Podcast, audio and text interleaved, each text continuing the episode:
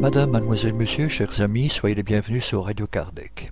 À l'entame de cette première émission de décembre 2013, nous vous invitons à poursuivre la lecture des œuvres posthumes. Cette 170e émission se terminera par les séquences habituelles, à savoir l'agenda des activités spirites francophones, avis de nos divers partenaires. Pour rappel, il vous est possible de participer par des commentaires sur nos émissions ou pour nous proposer des sujets vous pouvez nous laisser un message sur notre boîte vocale en formant depuis la Belgique le 04 227 60 76 ou le 032 4 227 60 76 au départ de la France et le 0352 4 227 60 76 au départ du Grand-Duché de Luxembourg, mais aussi par mail direct envers la rédaction à l'adresse courriel Radio Kardec en un mot at hotmail.be ou pour vos questions via l'adresse de contact sur notre site internet. Nous vous souhaitons une très bonne écoute. Étude sur la nature du Christ. Numéro 1. Source des preuves de la nature du Christ. La question de la nature du Christ a été débattue dès les premiers siècles du christianisme et l'on peut dire qu'elle n'est pas encore résolue puisqu'elle est encore discutée de nos jours. C'est la divergence d'opinion sur ce point qui a donné naissance à la plupart des sectes qui ont divisé l'Église depuis dix-huit siècles, et il est remarquable que tous les chefs de ces sectes ont été des évêques ou des membres du clergé à divers titres. C'étaient par conséquent des hommes éclairés, la plupart écrivant de talent, nourris dans la science théologique, qui ne trouvaient pas concluantes les raisons invoquées en faveur du dogme de la divinité du Christ. Cependant, alors comme aujourd'hui, les opinions se sont formées sur des abstractions plus que sur des faits.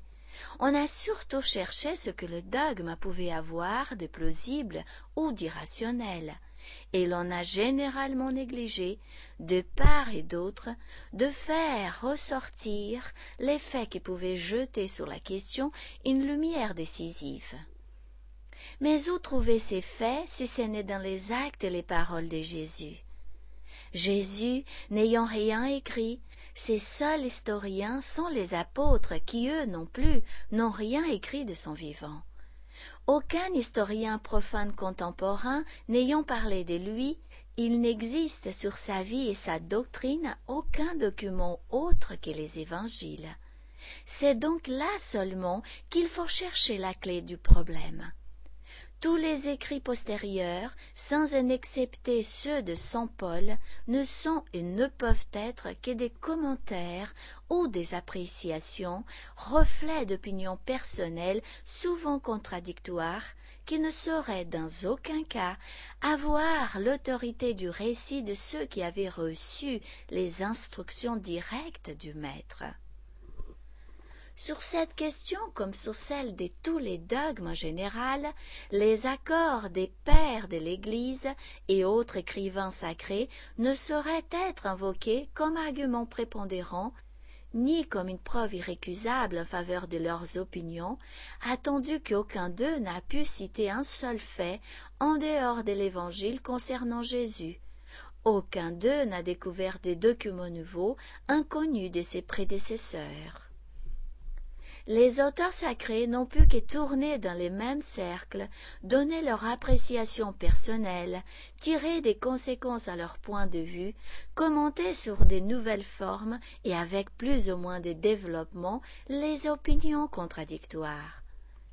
Tous ceux du même parti ont dû écrire dans le même sens, sinon dans les mêmes termes, sous peine d'être déclarés hérétiques comme le furent Origène et tant d'autres. Naturellement, l'Église n'a mis au nombre de ses pères que les écrivains orthodoxes, à son point de vue. Elle n'a exalté, sanctifié et collectionné que ceux qui ont pris sa défense, tandis qu'elle a rejeté les autres et anéanti leurs écrits autant que possible. L'accord des pères de l'Église n'a donc rien de concluant, puisque c'est une unanimité de choix formée par l'élimination des éléments contraires. Si l'on mettait en regard tout ce qui a été écrit pour et contre, on ne saurait trop de quel côté pencherait la balance. Ceux-ci n'ôtent rien en mérite personnel des soutiens de l'orthodoxie, ni à leur valeur comme écrivains et hommes consensueux. Ce sont les avocats d'une même cause qui l'ont défendu avec un incontestable talent et devaient forcément prendre les mêmes conclusions. Loin de vouloir les dénigrer en quoi que ce soit, nous avons simplement voulu réfuter la valeur des conséquences que l'on prétend tirer de leur accord.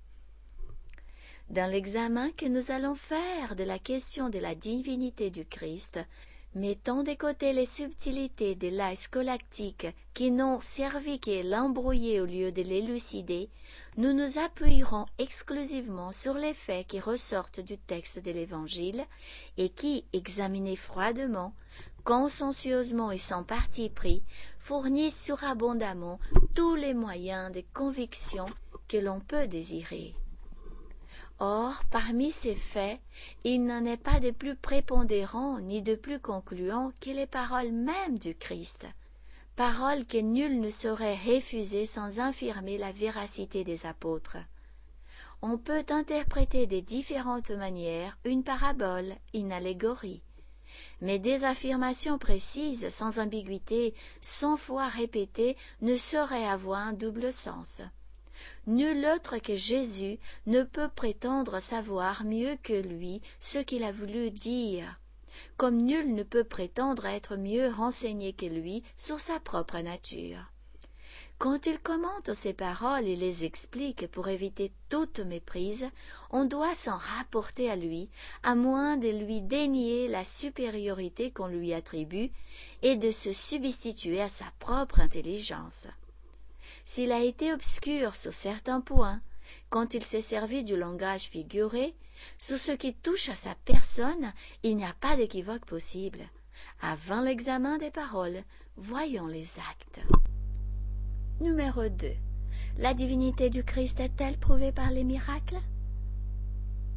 Selon l'Église, la divinité du Christ est principalement établie par les miracles, comme témoignant d'un pouvoir surnaturel. Cette considération a pu être d'un certain poids à une époque où le merveilleux était accepté sans examen. Mais aujourd'hui que la science a porté ses investigations dans les lois de la nature, les miracles rencontrent plus d'incrédules que de croyants. Et ce qui n'a pas peu contribué à leur discrédit, c'est l'abus des imitations frauduleuses et l'exploitation que l'on en a faite. La foi au miracle s'est détruite par l'usage même que l'on en a fait. Il en est résulté que ceux de l'Évangile sont maintenant considérés par beaucoup de personnes comme purement légendaires. L'Église d'ailleurs enlève elle-même au miracle toute leur portée comme preuve de la divinité du Christ en déclarant que le démon peut en faire d'aussi prodigieux que lui. Car si le démon a un tel pouvoir, il demeure évident que les faits de ce genre n'ont point un caractère exclusivement divin.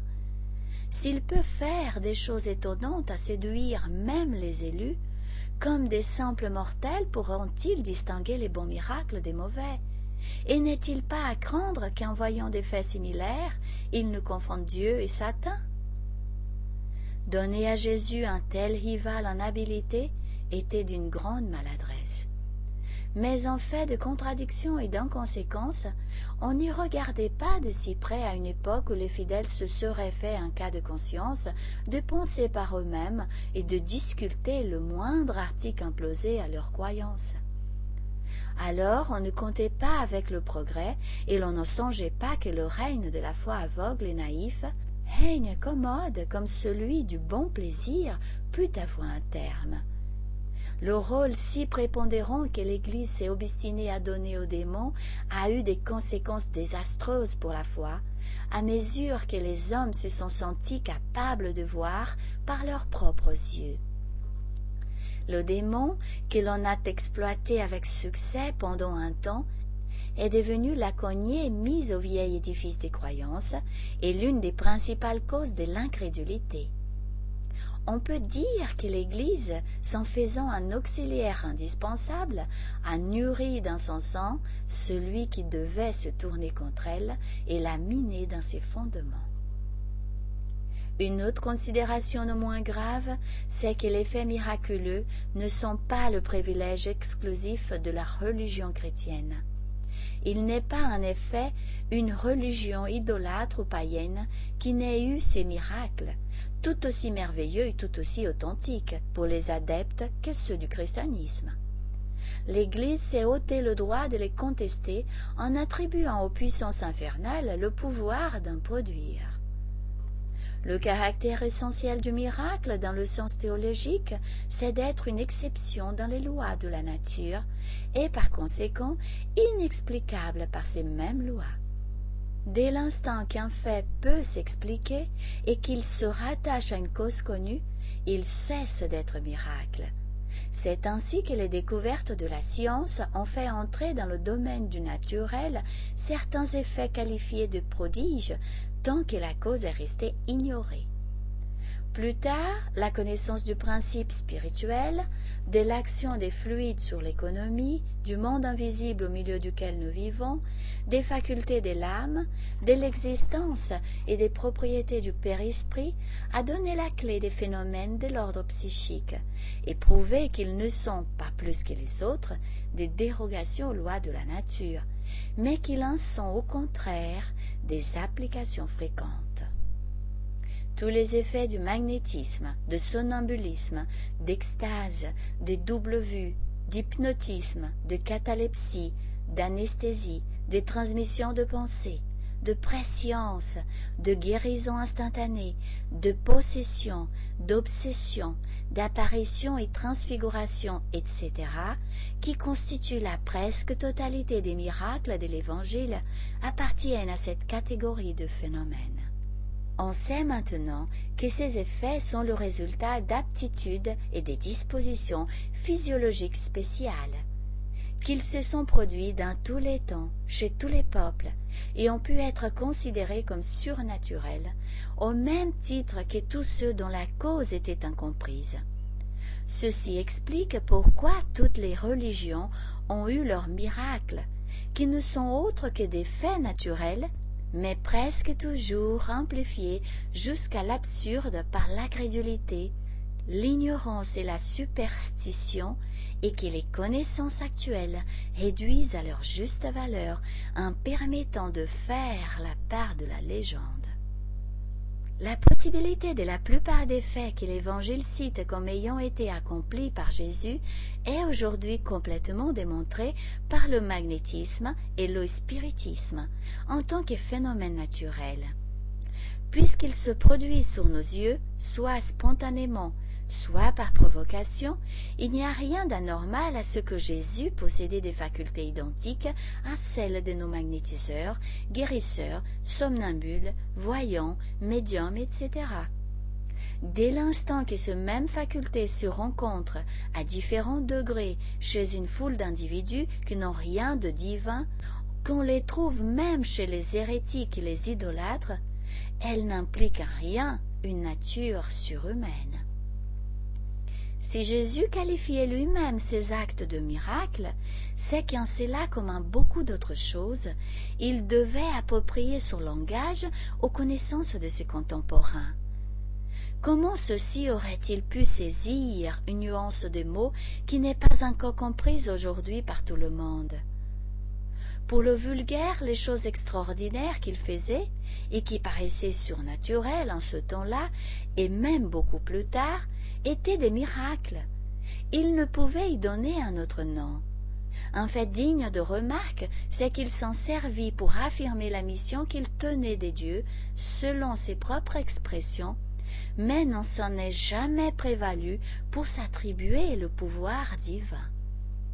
Il faut donc rayer les miracles des preuves sur lesquelles on prétend fonder la divinité de la personne du Christ. Voyons maintenant si nous les trouverons dans ces paroles. Numéro 3. La divinité de Jésus est-elle prouvée par ces paroles?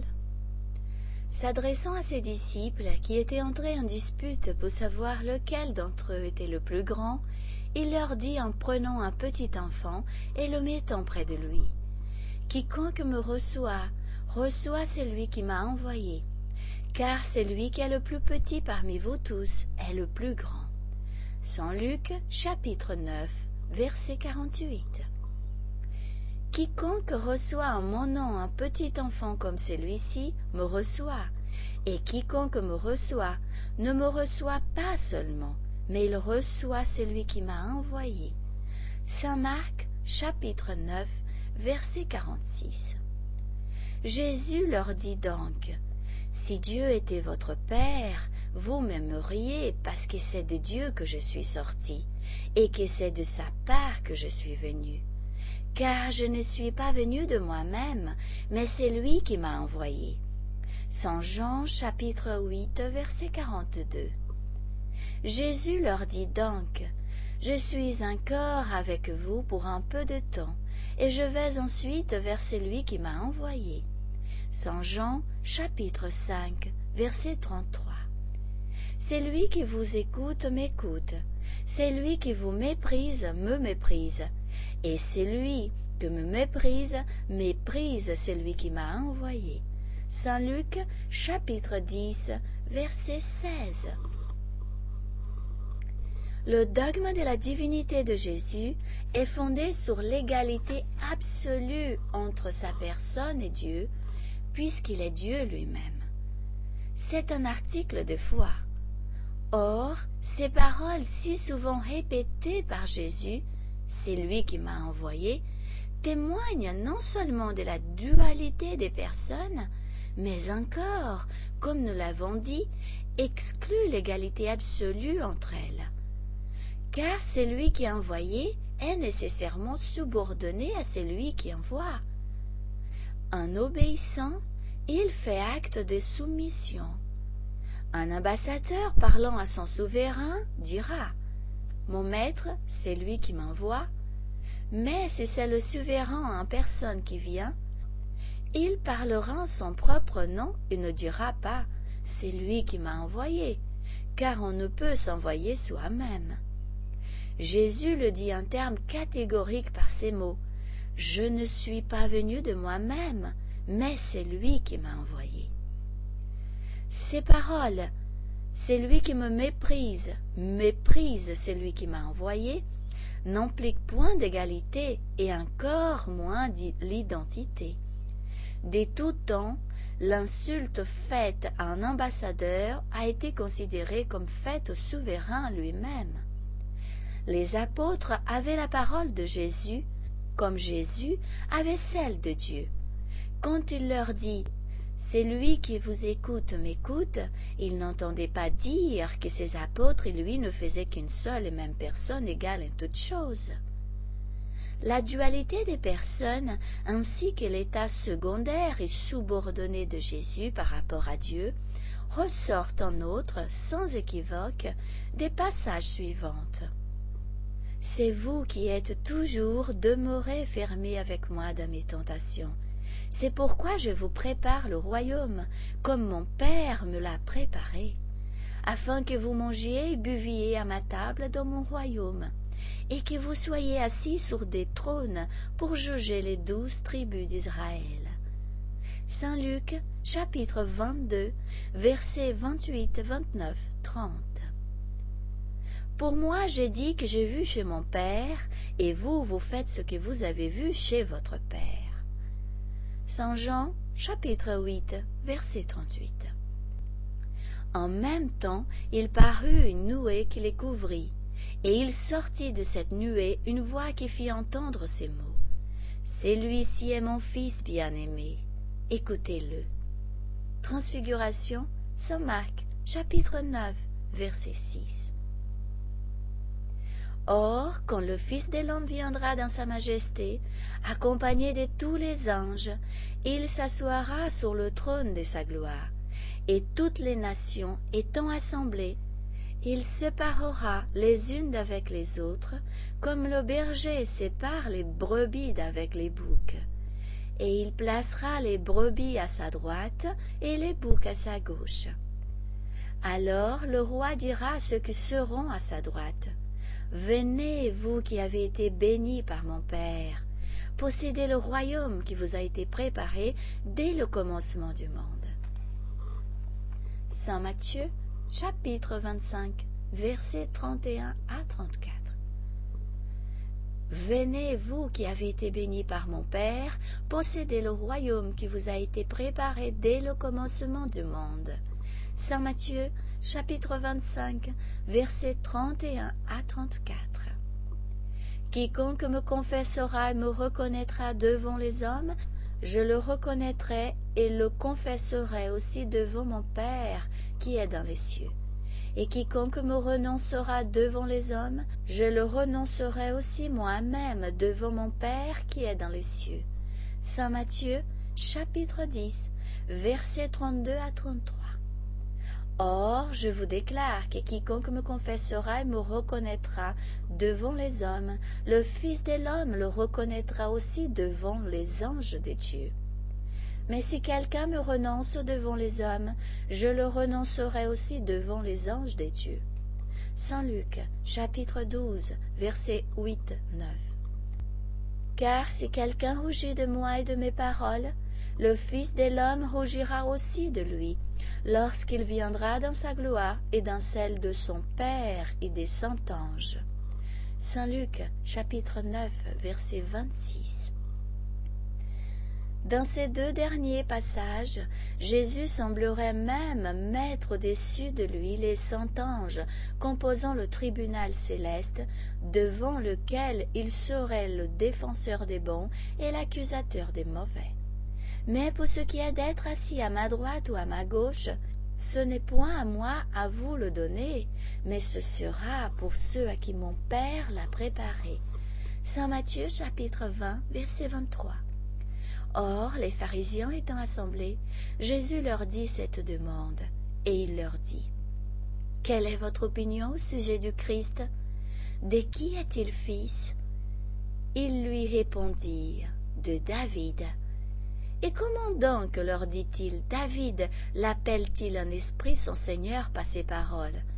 Le Seigneur a dit à mon Seigneur Asseyez-vous à ma droite jusqu'à ce que je réduise vos ennemis à vos servis de marchepied. Si donc David appelle son Seigneur, comment est-il son fils? Saint Matthieu chapitre 22 versets 41 à 45. Mais Jésus enseignant dans le temple leur dit Comment les scribes disent-ils que le Christ est le fils de David? Puisque David lui-même a dit à mon Seigneur, Asseyez-vous à ma droite, jusqu'à ce que j'aie réduit vos ennemis à vous servir de marchepied. Puisque donc David appelle lui-même son Seigneur, comment est-il son fils? Saint Marc chapitre 12, versets 35, 36, 37. Saint Luc chapitre 20, versets 41 à 44. Jésus consacre par ses paroles le principe de la différence hiérarchique qui existe entre le Père et le Fils. Jésus pouvait être le fils de David par filiation corporelle et comme descendant de sa race. C'est pourquoi il a soin d'ajouter Comment l'appelle-t-il un esprit son Seigneur? S'il y a une différence hiérarchique entre le Père et le Fils, Jésus, comme Fils de Dieu, ne peut être égal de Dieu. Jésus confirme cette interprétation et reconnaît son infériorité par rapport à Dieu en termes qui ne laissent pas d'équivoque possible. Vous avez entendu ce que je vous ai dit. Je m'en vais et je reviens à vous. Si vous me miez, vous vous réjouiriez de ce que je m'en vais à mon Père, parce que mon Père est plus grand que moi. Saint Jean chapitre 16, verset 28. Alors un jeune homme s'approche et lui dit Bon maître, quel bien faut-il que je fasse pour acquérir la vie éternelle? Jésus lui répondit, Pourquoi m'appelez-vous bon? Il n'y a que Dieu seul qui soit bon. Si vous voulez rentrer dans la vie, gardez les commandements. Saint Matthieu chapitre 19, versets 16-17. Saint Marc chapitre 10, versets 17-18. Saint Luc chapitre 18, versets 18 19. Non seulement Jésus ne s'est donné en aucune circonstance pour l'égal de Dieu, mais ici il affirme positivement le contraire. Il se regarde comme inférieur en bonté.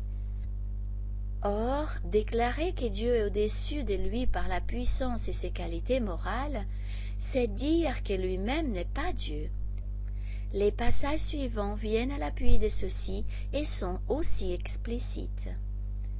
Je n'ai point parlé de moi-même, mais mon Père qui m'a envoyé est celui qui m'a prescrit par son commandement ce que je dois dire et comment je dois parler. Je sais que son commandement est la vie éternelle. Ce que je dis donc, je le dis selon que mon Père me l'a ordonné. Saint Jean, chapitre 12, versets 49-50. Jésus leur répondit Ma doctrine n'est pas ma doctrine, mais la doctrine de celui qui m'a envoyé. Si quelqu'un veut faire la volonté de Dieu, il reconnaîtra si ma doctrine est de lui ou si je parle de moi-même. Celui qui parle de son propre mouvement cherche sa propre gloire, mais celui qui cherche la gloire de celui qui l'a envoyé est véridique, et il n'y a point lui d'injustice. Saint Jean, chapitre 7, versets 16, 17 et 18. Celui qui ne m'aime point ne garde point ma parole, et la parole que vous avez entendue n'est point ma parole, mais celle de mon Père qui m'a envoyé. Saint Jean, chapitre 14, verset 24. Ne croyez-vous pas que je suis dans mon Père et que mon Père est en moi? Ce que je vous dis, je ne vous le dis pas de moi-même mais mon Père qui demeure en moi fait lui-même les œuvres que j'ai faites. Saint Jean, chapitre 14, verset 10. Le ciel et la terre passeront, mais mes paroles ne passeront point. Pour ce qui est du jour et de l'heure, personne ne le sait. Non, pas même les anges qui sont dans le ciel, ni même le Fils, mais seulement le Père. Marc, chapitre 13, verset 32. Matthieu, chapitre 24, verset 35-36. Jésus leur dit donc, Quand vous aurez élevé en haut le Fils de l'homme, alors vous connaîtrez ce que je suis, car je ne fais rien de moi-même, mais je ne dis que ce que mon Père m'a enseigné, et celui qui m'a envoyé avec moi, et ne m'a point laissé seul, parce que je fais toujours ce qui lui est agréable. Saint Jean, chapitre 8, versets 28-29. Je suis descendu du ciel non pour faire ma volonté, mais pour faire la volonté de celui qui m'a envoyé. Saint Jean, chapitre 6, verset 38. Je ne puis rien faire de moi-même. Je juge selon ce que j'entends, et mon jugement est juste parce que je ne cherche pas ma volonté, mais la volonté de celui qui m'a envoyé. Saint Jean, chapitre 5, verset 30. Mais pour moi j'ai un témoignage plus grand que celui de Jean, car les œuvres que mon Père m'a donné de pouvoir de faire, les œuvres, dis-je, que je fais, rendent témoignage de moi, que c'est mon Père qui m'a envoyé. Saint Jean, chapitre 5, verset 36. Mais maintenant vous cherchez à me faire mourir, moi qui vous ai dit la vérité que j'ai apprise de Dieu. C'est ce qu'Abraham n'a point fait. Saint Jean, chapitre 8, verset 40. Dès lors qu'il ne dit rien de lui-même, que la doctrine qu'il enseigne n'est pas la sienne, mais qu'il la tient des dieux qui lui a ordonné de venir la faire connaître, qu'il ne fait que ce que Dieu lui a donné le pouvoir de faire, que la vérité qu'il enseigne, il n'a apprise de Dieu, à la volonté duquel il est soumis, c'est qu'il n'est pas Dieu lui-même, mais son envoyé, son Messie et son subordonné. Il est impossible de récuser d'une manière plus positive toute l'assimilation à la personne des dieux et de déterminer son principal rôle en termes plus précis. ce ne sont pas là des pensées cachées sur le voile de l'allégorie et qu'on en découvre a la force d'interprétation. C'est le sens propre exprimé sans ambiguïté. Si l'on objectait que Dieu, ne voulant pas se faire connaître en la personne de Jésus, a donné le change sur son individualité, on pourrait demander sur quoi est fondée cette opinion et qui a autorité pour sonder le fond de sa pensée et donner à ses paroles un sens contraire à celui qu'elle exprime. Puisque du vivant de Jésus, personne ne le considérait comme Dieu, mais qu'on le regardait comme contraire, comme un Messie. S'il ne voulait pas être connu pour ce qu'il était, il lui suffisait de ne rien dire. De son affirmation spontanée, il faut conclure qu'il n'était pas Dieu, ou que s'il était, il a volontairement et sans utilité d'une chose fausse. Il est remarquable que Saint Jean, celui des évangélistes sur l'autorité duquel on s'est le plus appuyé pour établir le dogme de la divinité du Christ, est précisément celui qui renferme les arguments contraires les plus nombreux et les plus positifs. On peut s'en convaincre par la lecture des passages suivants qui n'ajoutent rien, il est vrai, aux preuves déjà citées, mais viennent à leur appui, parce qu'il en ressort évidemment la dualité et l'inégalité des personnes. À cause de cela, les Juifs poursuivaient Jésus et cherchaient à le faire mourir parce qu'il avait fait ces choses le jour de sabbat. Mais Jésus leur dit, Mon Père agit jusqu'à présent, et j'agis aussi. Jean chapitre 5 verset 16 du 7. Car le Père ne juge personne, mais il a donné tout pouvoir de juger au Fils, afin que tous honorent le Fils comme ils honorent le Père. Celui qui n'honore point le Fils n'honore point le Père qui l'a envoyé. En vérité, en vérité, je vous le dis, celui qui entend ma parole et qui croit à celui qui m'a envoyé a la vie éternelle et ne tombe point dans la condamnation, mais il a déjà passé de la mort à la vie. En vérité, en vérité, je vous le dis, l'heure vient, et elle est déjà venue, où les morts entendront la voix du Fils des dieux, et ceux qui l'entendront vivront. Car comme le Père a la vie en lui-même, il a aussi donné au Fils d'avoir la vie en lui-même, et lui a donné le pouvoir de juger parce qu'il est le Fils de l'homme. Jean chapitre 5 versets 22 à 27. Et le Père qui m'a envoyé a lui-même rendu témoignage de moi. Vous n'avez jamais entendu sa voix, ni vu sa face, et sa parole ne demeurera pas en vous, parce que vous ne croyez pas à celui qui l'a envoyé. Jean chapitre 5, verset 37-38. Et quand je jugerai, mon jugement sera digne des fois, car je ne suis pas seul, mais mon Père qui m'a envoyé est avec moi. Chapitre 8, verset 16.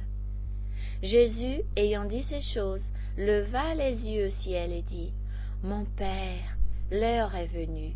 Glorifiez votre Fils, afin que votre Fils vous glorifie. Comme vous lui avez donné puissance sur tous les hommes, afin qu'il donne la vie éternelle à tout ce que vous lui avez donné. Or, la vie éternelle consiste à vous connaître, vous qui êtes le seul Dieu véritable, et Jésus-Christ, ce que vous avez envoyé. Je vous ai glorifié sur la terre, j'ai achevé l'ouvrage dont vous m'aviez chargé. Et vous, mon Père, glorifiez-moi donc aussi maintenant en vous-même de cette gloire que j'ai eue en vous avant que le monde fût. Je ne serai bientôt plus dans ce monde, mais pour eux, ils sont encore dans le monde, et moi, je me retourne à vous. Père Saint, conservez en votre nom ceux que vous m'avez donnés, afin qu'ils soient un comme nous. Je leur ai donné votre parole, et le monde les a haïs, parce qu'ils ne sont point du monde, comme je ne suis point moi-même du monde. Sanctifiez-les dans la vérité. Votre parole est la vérité même. Comme vous m'avez envoyé dans le monde, je les ai aussi envoyés dans le monde, et je me sanctifie moi-même pour eux, afin qu'ils soient aussi sanctifiés dans la vérité. Je ne prie pas pour eux seulement, mais encore pour ceux qui doivent croire en moi par leurs paroles, afin qu'ils soient tous ensemble, comme vous, mon Père, êtes en moi et moi en vous, qu'ils soient de même en nous, afin que le monde croie que vous m'avez envoyé. Mon Père, je désire que là où je suis, ceux que vous m'avez donnés y soient aussi avec moi, afin qu'ils contemplent ma gloire que vous m'avez donnée, parce que vous m'avez aimé avant la création du monde. Père juste, le monde ne vous a point connu, mais moi je vous ai connu, et ceux-ci ont connu que vous m'avez envoyé. Je leur ai fait connaître votre nom et leur ferai connaître encore, afin que l'amour dont vous m'avez aimé soit en eux et que je sois moi-même en eux. Jean chapitre 17, versets des 1 à 5, des 11 à 14, de 17 à 26. Prière de Jésus. C'est pour cela que mon Père m'aime, parce que je quitte ma vie pour la reprendre. Personne ne me l'a ravie, mais c'est moi qui la quitte de moi-même. J'ai le pouvoir de la quitter et j'ai le pouvoir de la reprendre. C'est le commandement que j'ai reçu de mon Père. Jean chapitre 10 versets 17-18 Ils ôtèrent la pierre et Jésus, levant les yeux en haut, dit ces paroles. Mon Père, je vous rends grâce de ce que vous m'avez exaucé. Pour moi, je savais que vous m'exauciez toujours. Mais je dis ceci pour ce peuple qui m'environne, afin qu'il croie que c'est vous qui m'avez envoyé. Mort de Lazare, Saint Jean, chapitre 11, versets 41-42. Je ne vous parlerai plus guère, car le prince de ce monde va venir, quoiqu'il n'ait rien en moi qui lui appartienne, mais afin que le monde connaisse que j'aime mon Père et que je fais ce que mon Père m'a ordonné. Jean chapitre 14 versets 30-31 Si vous gardez mes commandements, vous demeurerez dans mon amour, comme j'ai moi-même gardé les commandements de mon Père et que je demeure dans son amour. Jean chapitre 15 verset 10 alors Jésus jetant un grand cri dit Mon Père, je remets mon âme entre vos mains. Et en prononçant ces mots, il expira. Saint Luc, chapitre 23, verset 46. Puisque Jésus, en mourant, remet son âme entre les mains de Dieu, il avait donc une âme distincte de Dieu, soumise à Dieu, donc il n'était pas Dieu lui-même. Les paroles suivantes témoignent d'une certaine faiblesse humaine, d'une appréhension de la mort et des souffrances que Jésus va endurer, et qui contrastent avec la nature essentiellement divine qu'on lui attribue. Mais elles témoignent en même temps d'une soumission qui est celle d'inférieur à supérieur. Alors Jésus arriva dans un lieu appelé Gethsemane, et il dit à ses disciples Asseyez-vous ici pendant que je m'en vais là pour prier. Ayant pris avec lui Pierre et les deux fils des Zébédée, il commença à s'attrister et à être dans une grande affliction. Alors il leur dit, Mon âme est triste jusqu'à la mort, demeurez ici et veillez avec moi. Et s'en allant un peu plus loin, il se prosterna le visage contre terre, priant et disant, Mon Père, s'il est possible, faites que ce calice s'éloigne de moi. Néanmoins, qu'il en soit non comme je le veux, mais comme vous le voulez. Et va ensuite vers ses disciples, et les ayant trouvés endormis, il dit à Pierre, Quoi Vous n'avez pu veiller une heure avec moi Veillez et priez, afin que vous ne tombiez point dans la tentation. L'esprit est prompt, mais la chair est faible. Il s'en alla encore prier une seconde fois en disant Mon Père, si ce calice ne peut passer sans que je le boive, que votre volonté soit faite. Jésus, au jardin des Oliviers, Saint Matthieu, chapitre 26, versets des 36 à 42. Alors il leur dit Mon âme est triste jusqu'à la mort, demeurez ici veillez. En étant allé un peu plus loin, il se prosterna contre terre, priant que s'il était possible, cette heure s'éloignât de lui. et il disait Abba, mon Père, tout vous est possible, transportez ce calice loin de moi, mais néanmoins que votre volonté soit faite et non la mienne. Saint Marc, chapitre 14, versets 34, 35, 36. Lorsqu'il fut arrivé en ce lieu-là, il leur dit, Priez afin que vous ne succombiez point à la tentation. Et s'étant éloigné d'eux environ un jet de pierre, il s'est mis à genoux en disant, Mon Père, si vous voulez, éloignez ce calice de moi. Néanmoins, que ne soit pas ma volonté que se fasse, mais la vôtre. Alors il lui apparut un ange du ciel qui vint le fortifier et étant tombé en agonie, il redoublait ses prières. Et il lui vint une sueur des gouttes de sang qui coulaient jusqu'à terre. Saint Luc chapitre 22 versets de 40 à 44. Et sur la neuvième heure, Jésus jeta un grand cri en disant Élie, Élie, lama sabachthani, c'est-à-dire Mon Dieu, mon Dieu, pourquoi m'avez-vous abandonné? Chapitre 27, verset 46. Et la neuvième heure, Jésus jeta un grand cri en disant, Mon Dieu, mon Dieu, pourquoi m'avez-vous abandonné? Marc, chapitre 20, verset 34.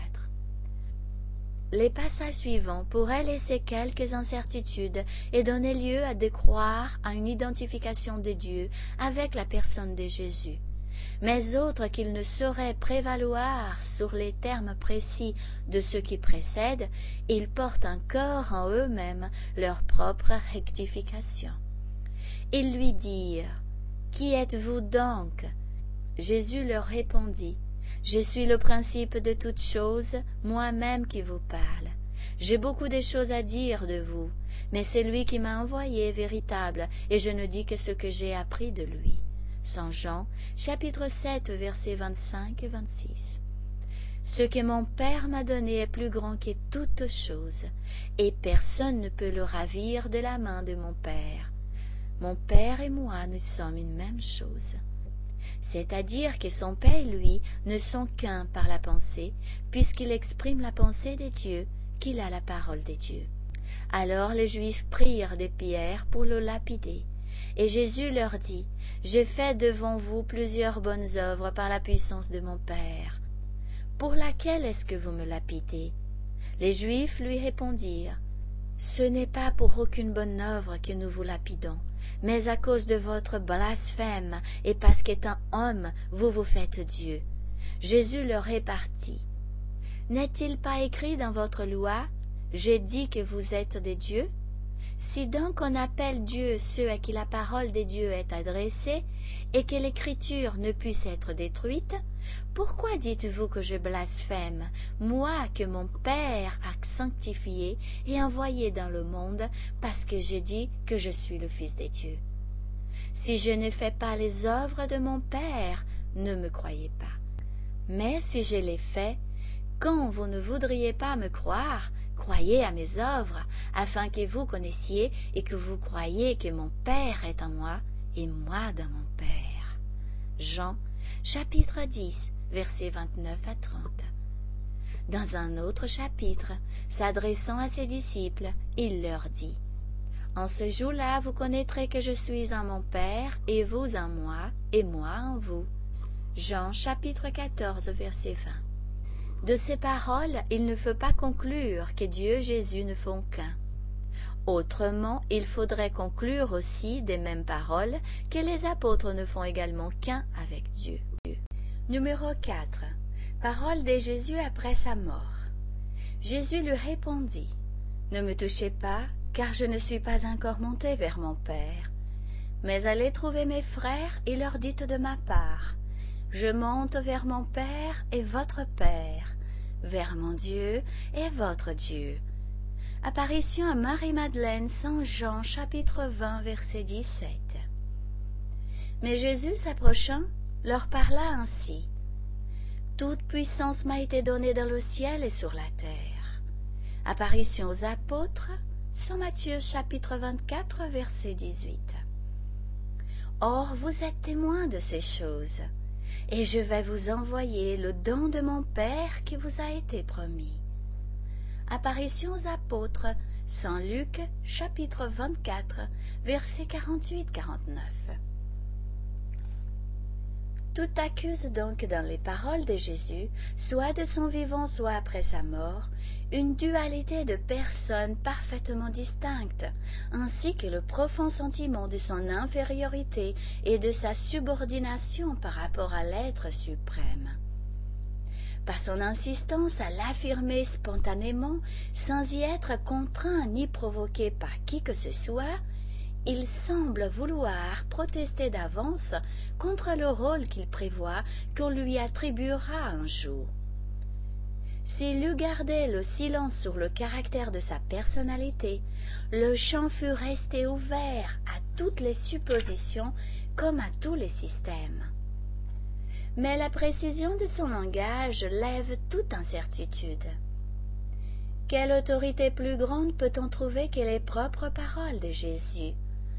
Lorsqu'il dit catégoriquement Je suis ou je ne suis pas telle chose, qui oserait s'arroger le droit de lui donner un démenti, fût-ce pour le placer plus haut qu'il ne se place lui-même?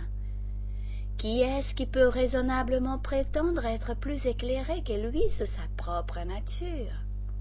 Quelles interprétations peuvent prévaloir contre des affirmations aussi formelles et aussi multipliées que celles-ci?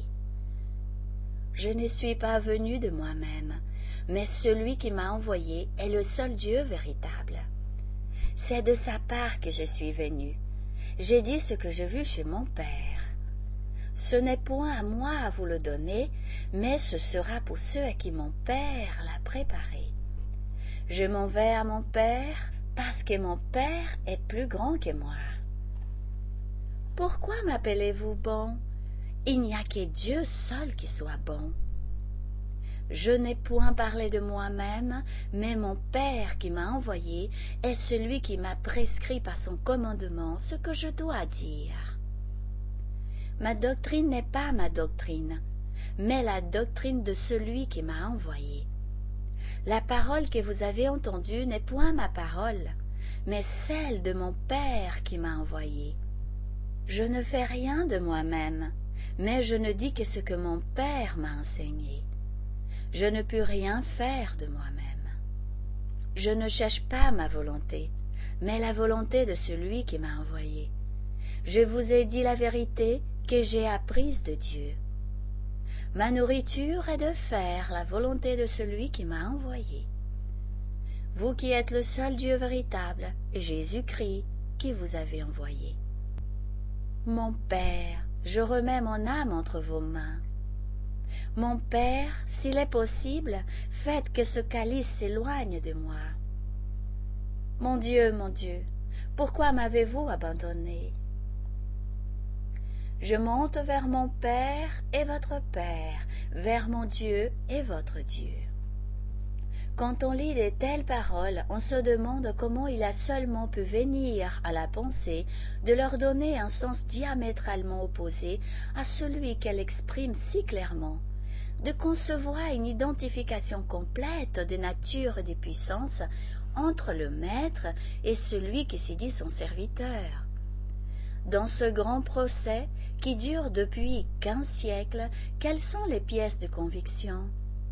Les évangiles. Il n'y en a pas d'autres.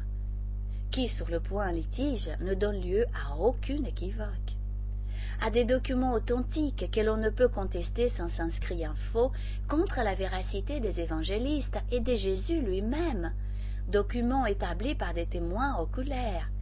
Qu'oppose-t-on Une doctrine théorique purement spéculative, née trois siècles plus tard d'une polémique engagée sur la nature abstraite du Verbe, vigoureusement combattue pendant plusieurs siècles et qui n'a prévalu que par la pression d'un pouvoir civil absolu. Numéro 5. Double nature de Jésus. On pourrait objecter qu'en raison de la double nature de Jésus, ses paroles étaient l'expression de son sentiment comme homme et non comme Dieu. Sans examiner en ce moment par quel enchaînement de circonstances on a été conduit bien plus tard à l'hypothèse de cette double nature, admettons-la pour un instant et voyons si au lieu d'élucider la question, elle ne la complique pas point de la rendre insoluble. Ce qui devait être humain à Jésus, c'était le corps, la partie matérielle. À ce point de vue, on comprend qu'il ait pu même dû souffrir comme homme. Ce qui devait être divin lui, c'est l'âme, l'esprit, la pensée. En un mot, la partie spirituelle de l'être. S'il sentait et souffrait comme homme, il devait penser et parler comme Dieu. Parlait-il comme homme ou comme Dieu? C'est là une question importante pour l'autorité exceptionnelle de ses enseignements. S'il parlait comme homme, ses paroles sont controversables. S'il parlait comme Dieu, elles sont indiscutables. Il faut les accepter et s'y conformer sur peine de désertion et d'hérésie. Le plus orthodoxe sera celui qui s'en rapprochera le plus. Dira-t-on que sous son enveloppe corporelle, Jésus n'avait pas conscience de sa nature divine? Mais s'il en était ainsi, il n'aurait pas même pensé comme Dieu, sa nature divine aurait été à l'état latent. La nature humaine seule aurait présidé à sa mission, à ses actes moraux, comme à ses actes matériels. Il est donc impossible de faire abstraction de sa nature divine pendant sa vie sans affaiblir son autorité. Mais s'il a parlé comme Dieu, pourquoi cette incessante protestation contre sa nature divine, qui dans ce cas il ne pouvait ignorer? Il se serait donc trompé, ce qui serait peu divin, ou il aurait sciemment trompé le monde, ce qui le serait encore moins. Il nous paraît difficile de sortir de ce dilemme. Si l'on admet qu'il a parlé tantôt comme homme, tantôt comme Dieu, la question se complique par l'impossibilité de distinguer ce qui venait de l'homme de ce qui venait des dieux.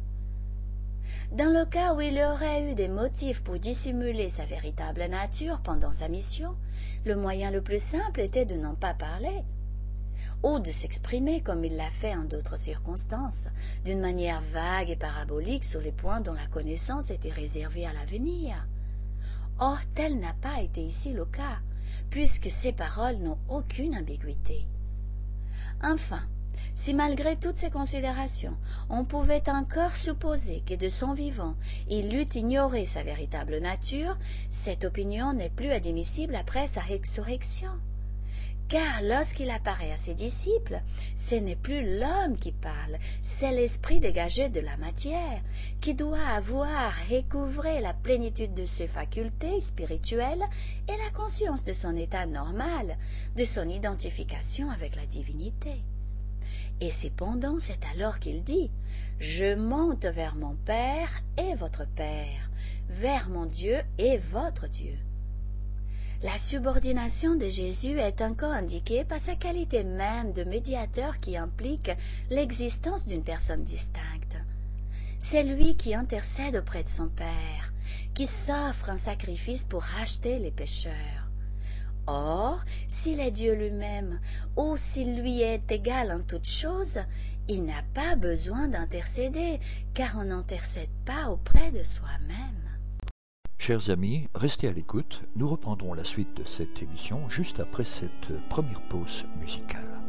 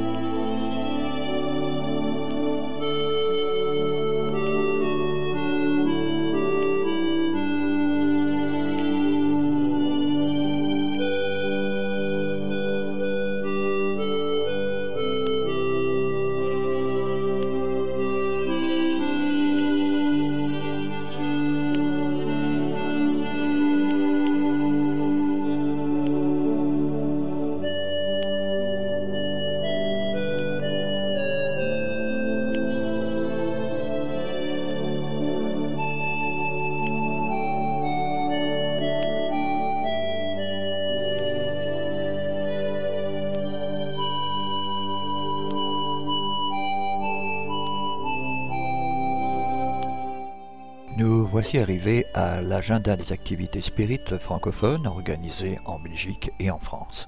En Belgique, fraternisation de Noël au CESAC Bruxelles. Il existe quelques traditions au sein de l'Union Spirit belge, ainsi que dans les centres, groupes et cercles adhérents. C'est ainsi qu'en décembre de chaque année a lieu non seulement la dernière réunion du groupe de travail de l'Union Spirit belge, où l'on fait le bilan de l'année écoulée, et aussi la mise en route de nouveaux projets pour l'année suivante. Traditionnellement, cette dernière réunion du GTU s'effectue au Centre d'études Spirit, Alain Kardec de Bruxelles, au 134 rue Louis App à 1040 Bruxelles. Elle est suivie d'un événement symbolique très important, la fraternisation de Noël.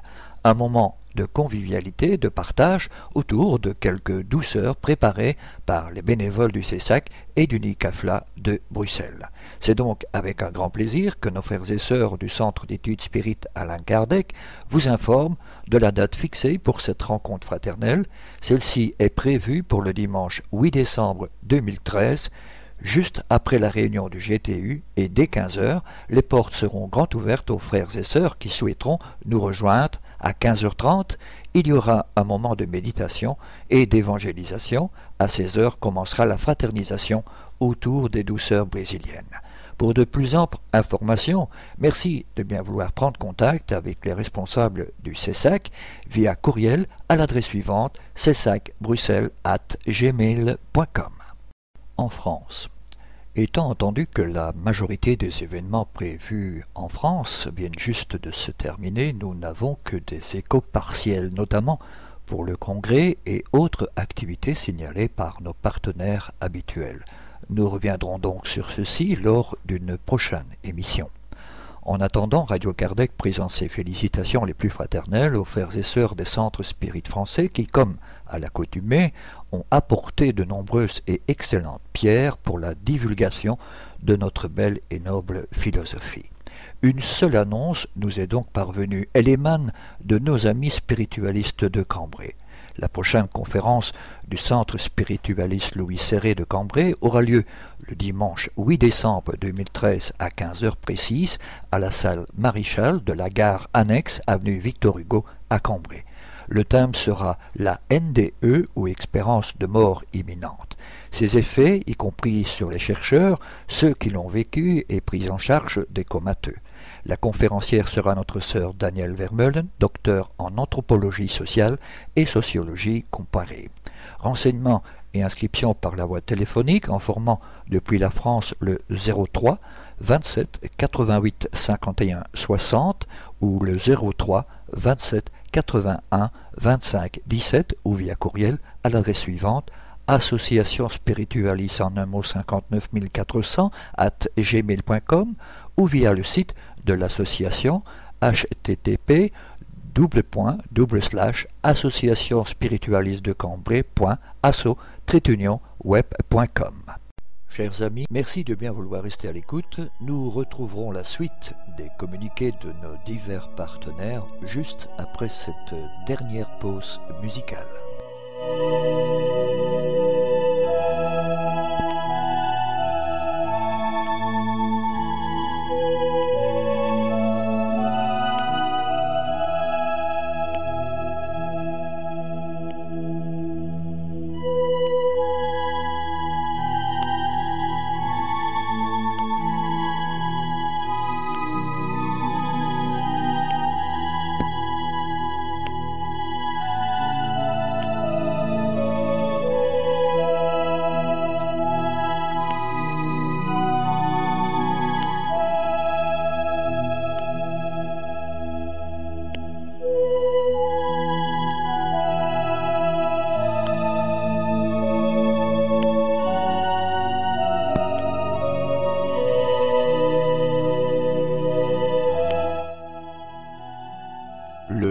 Spirit francophone formé par les membres du mouvement spirit de plusieurs pays francophones, incluant à ce jour la France, la Belgique, le Luxembourg et le Québec, s'est mobilisé pour la formation d'une équipe de travail visant à la composition, à l'édition et à la distribution de la revue Spirit en langue française.